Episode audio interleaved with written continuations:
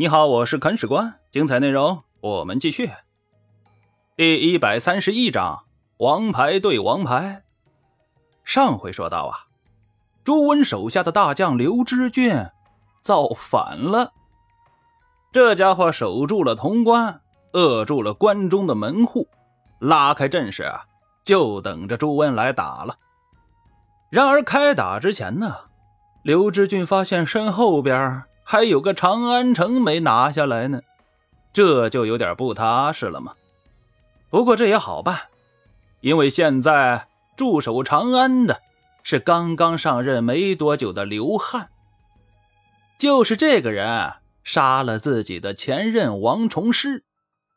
长安将领对这个人呢本来就有气，刘知俊火上浇油，派人给这些将领啊都送了一份厚礼过去。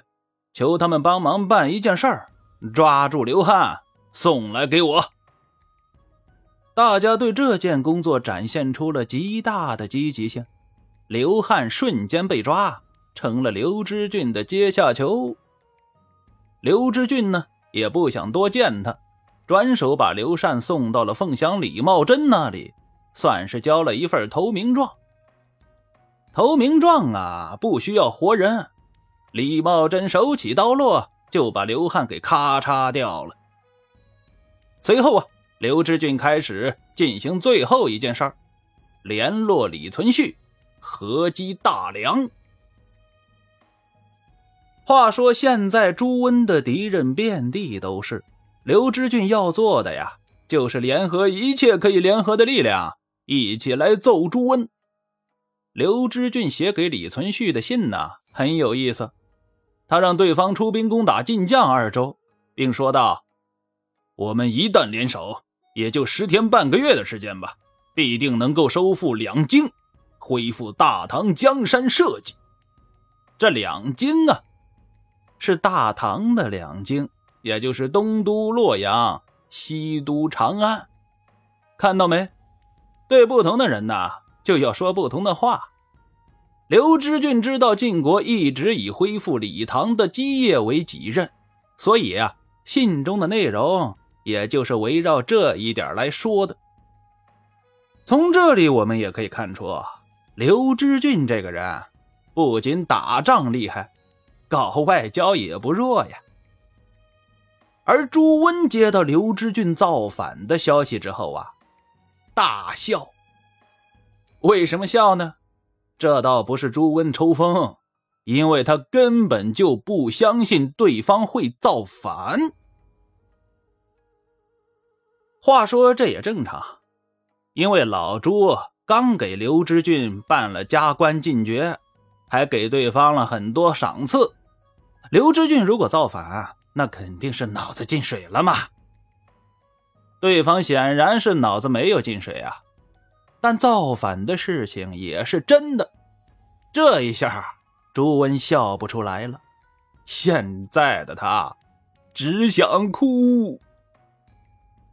接下来啊，以嗜杀狠辣著称的朱温，很温情的派人去拜见刘知俊，他想从对方的口中得到造反的理由。使者传达朱温的话：“朕待卿甚厚啊。”何乎相负？意思是说，我待你不薄啊，为什么要反叛我呢？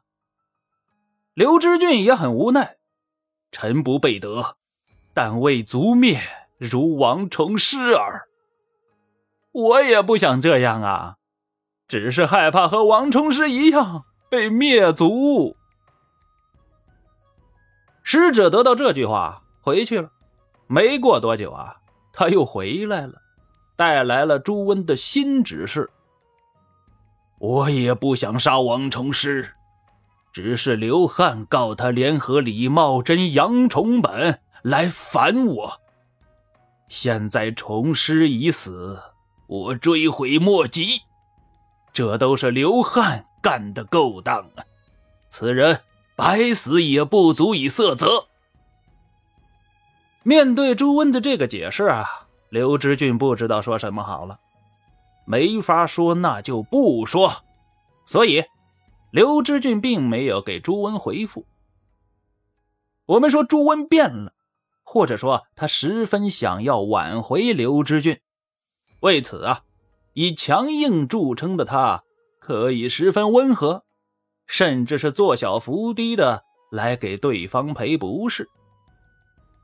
但是现在的情势是木已成舟，朱温已经失去的人呐。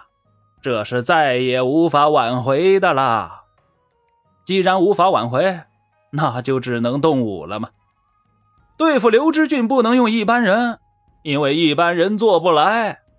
翻来覆去，朱温终于找到了一个人选，这个人就是杨师厚。我们说杨师厚打仗基本上没败过呀，之前王师范是他讨平的。荆襄的赵匡宁、赵匡明兄弟也是被他干趴下的。但凡难啃的硬骨头，到了他这里啊，基本上都是分分钟拿下。所以朱温这次选择了他。杨师厚对刘知俊，完全是王牌对王牌的一出好戏呀。这出戏呀，朱温可不能失败，他也败不起，所以。他又加了一道王牌，后边的这道王牌呀，就是刘禅。刘禅是之前王师范的手下呀，葛从周都曾经在他手上吃过鳖，所以说啊这两张王牌凑到一起，那就是王炸了呀，肯定比单张王牌管用。而事实也确实是这样。接下来啊。一出精彩绝伦的巅峰对决即将开始。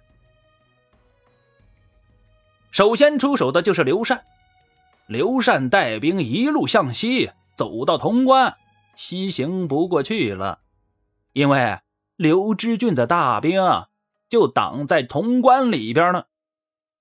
潼关是一座雄关呐，硬攻肯定不行，那就必须智取。刘禅命人埋伏在路边，等到潼关出来的侦察兵到了，一声号响，把对方包了饺子，俘虏了三十多个人。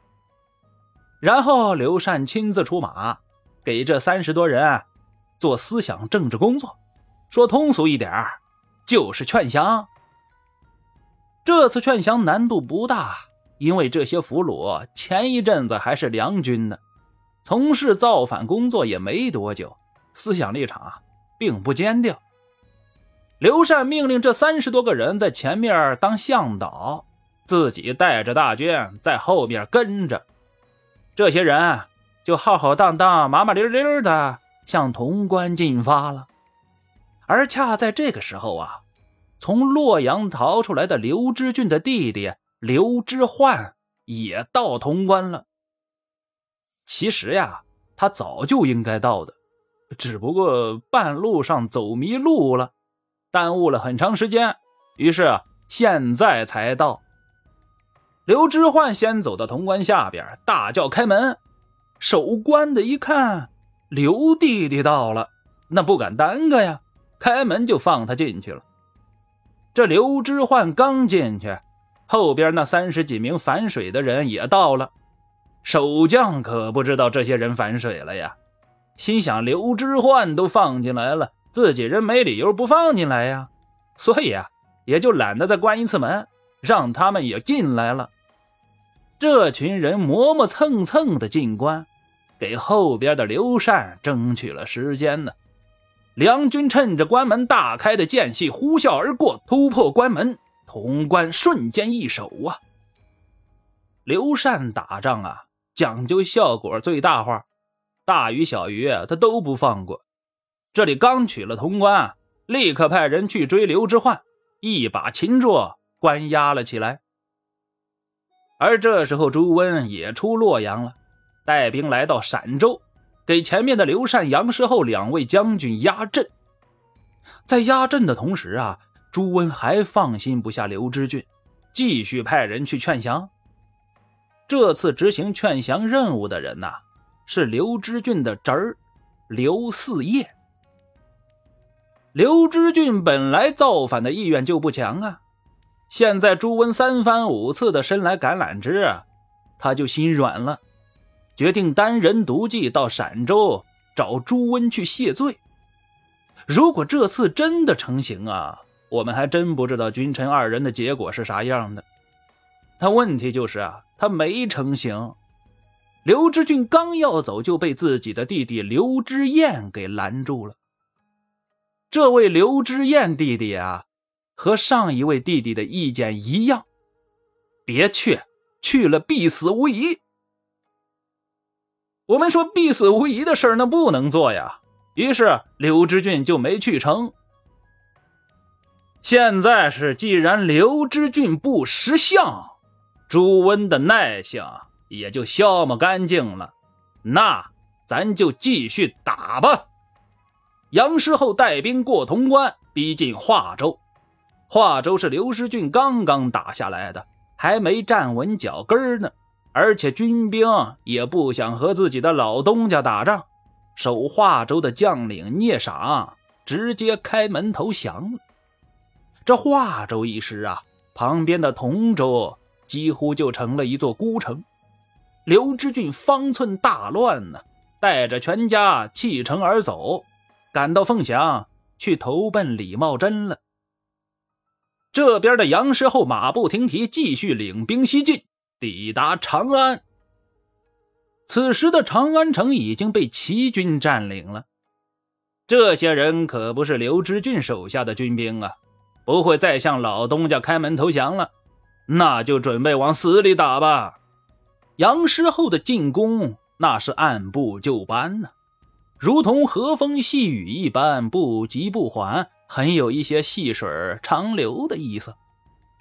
这倒不是杨师厚转了性子，而是正面进攻只是个障眼法，他的大招啊，在别的地方。我们说长安城的西门靠着南山，由于山高路险，敌军不可能在这里突入。正是因为心存这个想法。齐军分配在西门的守护力量十分薄弱，打仗嘛，当然是捡最薄弱的环节突破了。杨师厚在正面进攻的同时啊，就派出了一支偏师。这支偏师啊，由精锐力量组成，他们沿南山急走，赶到西门的上方之后啊，隐藏了下来，然后瞅准机会急趋直下。一举攻破长安西门，入城后大开杀戒。西门已破，那其他各门也就没有防守的必要了吗？齐军大溃，弃城而走，长安城就此易手了。而长安再往西，那可就是凤翔城了。这一回合，啊刘知军败得很惨呐。基本上被刘禅、杨师厚按住一顿猛揍啊，连还手的余地都没有。这说明一个问题：王炸确实比单张王牌更管用。但历史接下来再一次向我们证明，万事无绝对。一时一地的失败并不能说明什么，只要人还在，就有东山再起的机会。而刘知俊的机会啊！很快就来了，他的机会在哪里呢？精彩内容，且听下回分解。本章播讲完毕，感谢您的订阅收听。